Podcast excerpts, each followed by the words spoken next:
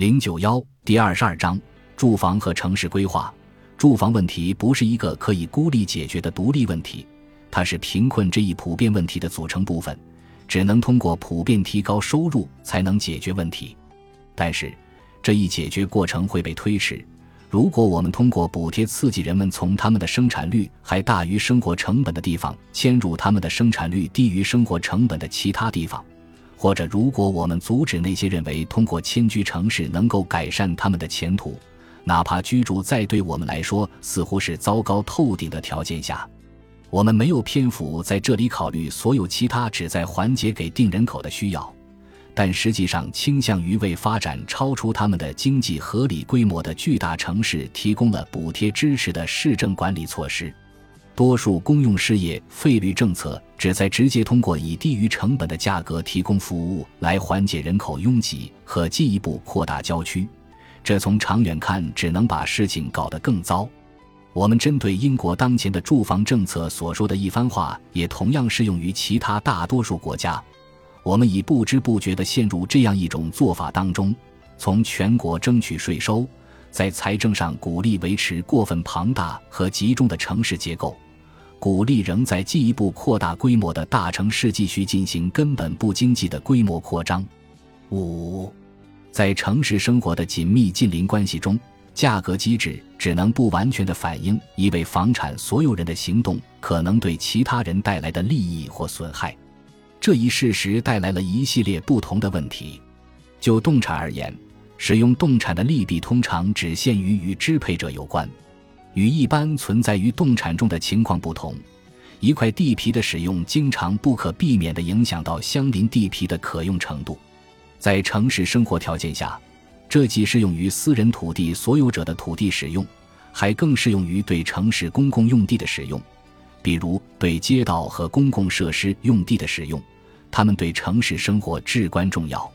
为了市场能够有效地协调各种个人努力。无论是私人土地所有者，还是支配着城市公共用地的当局，都应该使得他们自己至少考虑到自己的土地使用行为对他人土地有着较为重要的影响。只有当个人及市政当局的土地价值反映了使用他们所造成的所有影响时，价格机制才会发挥它应有的作用。如果没有特别的制度安排，这一条件只能得到有限程度的满足。任何地产的价值会受到邻居对自己土地的使用方式的影响，而且更受到当局所提供服务和所实施条例的影响。除非各种决策考虑到这些影响，总收益大于总成本的可能性就很小。如果让私人的积极行动来推动城市发展，如果利用分散在许多人当中的所有知识和预见力，那么虽然价格机制为城市土地的使用提供了不完善的引导。但它却提供了不可或缺的引导。我们有着有力的理由采取任何可以找到的实用措施，使得地产所有人考虑他们的决策所带来的所有影响，从而使得价格机制更为有效的运作。因此，在这一情况下，一个使得私人房产所有者的决策易于和公共利益保持一致的规则体系，应当比针对其他类财产的规则体系更为具体，更符合特定的地方条件。这种城市规划的运作方式，主要是影响市场和建立一些一般的框架条件。一个区或一个地段的所有发展都应符合这些框架条件，但在这些框架条件之内，决策是由由各私人房产所有者做出。这种城市规划是使得市场机制更有效发挥作用的部分努力。但是，还有一种完全不同的控制，它也动用城市规划的名义。与其他城市规划不同，这一控制受到了摒弃价格机制，并通过集中管理取而代之的欲念的驱使。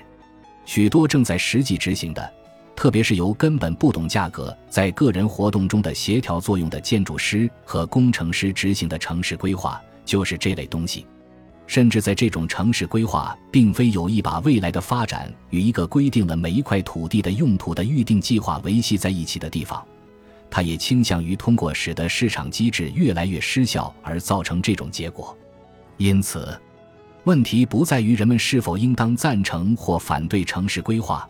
而是在于所用措施是应当用来补充和支持市场，还是排挤市场并以集中管理取代市场？政策在这里制造的实际问题是非常复杂的，而且我们不能指望一种完美的解决办法。任何措施的有利特征会通过推动一种其具体细节大多不可预见的可取的发展而显示出来。实际主要的困难来自于大多数城市规划措施会提高一些房地产的价值，又降低另一些房地产的价值这一事实。如果这些措施会发挥有益的作用，那么收益之和必须大于损失之和。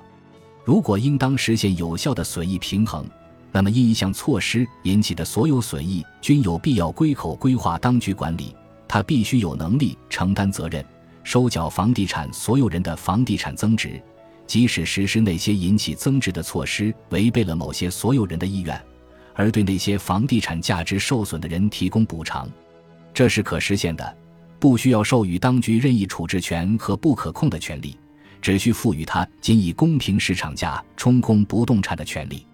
这一般足以使得当局不仅有能力收缴因他的措施带来的所有的房地产增值，而且有能力买空那些因为该措施减少了他们的房地产价值而反对这项措施的人的房地产。在实际操作中，当局一般不必收购，而是凭借他的强买权利。有能力与所有者议定一笔双方同意的收费或补偿金，只要当局的唯一强制权利是按市场价值充公房地产，所有合法权益都可获得保护。它当然会是一种美中不足的工具，因为在这类情况下，市场价值不是一个清晰的度，而且有关什么是公平市场价的看法也可能大相径庭。但是，重要的是。这些争议可以最终由独立的法庭作出裁决，而不需留待规划当局的斟酌处置。许多城市规划者不愿对他们的方案的所有成本做必要的计算，危险大多来自于此。他们往往辩解：如果以市场价值提供补偿，实施某些城市改进措施的成本会高得令人望而却步。但是在情况确实如此的地方。它就意味着应当不实施所建议的计划。没有东西可比城市规划者所用以主张以低于公平市场价的价格充公房地产的理由更应值得怀疑。这些理由通常依据他们由此可以减少方案的社会成本的错误论点。但是，这种方案无非意味着某些成本不在考虑之列。一些规划者干脆通过把许多成本加到私人的头上。然后无视这些成本，从而这种方案就显得有利。事实上，在拥护城市规划的论点中，言之成理的东西，多数是一种主张出于某些目的，把规划单位搞得比私人所有的房地产的通常规模要大的论点。一些规划目标能够通过细分所有权来实现，即以这样一种方式给予一级权力的持有人以某些决策权，也就是说。给予某个市政当局这些权利，它应代表整个区或地区，有权评估对各二级所有权持有人的收益和负担。在房地产开发方面，开发者对使用个别地块掌握着某种永久控制权。这种房地产开发至少对由政治当局行使这类控制提供了替代性的选择。另外的好处是，一个较大的规划单位仍然是许多规划单位之一。在行使它的权限时，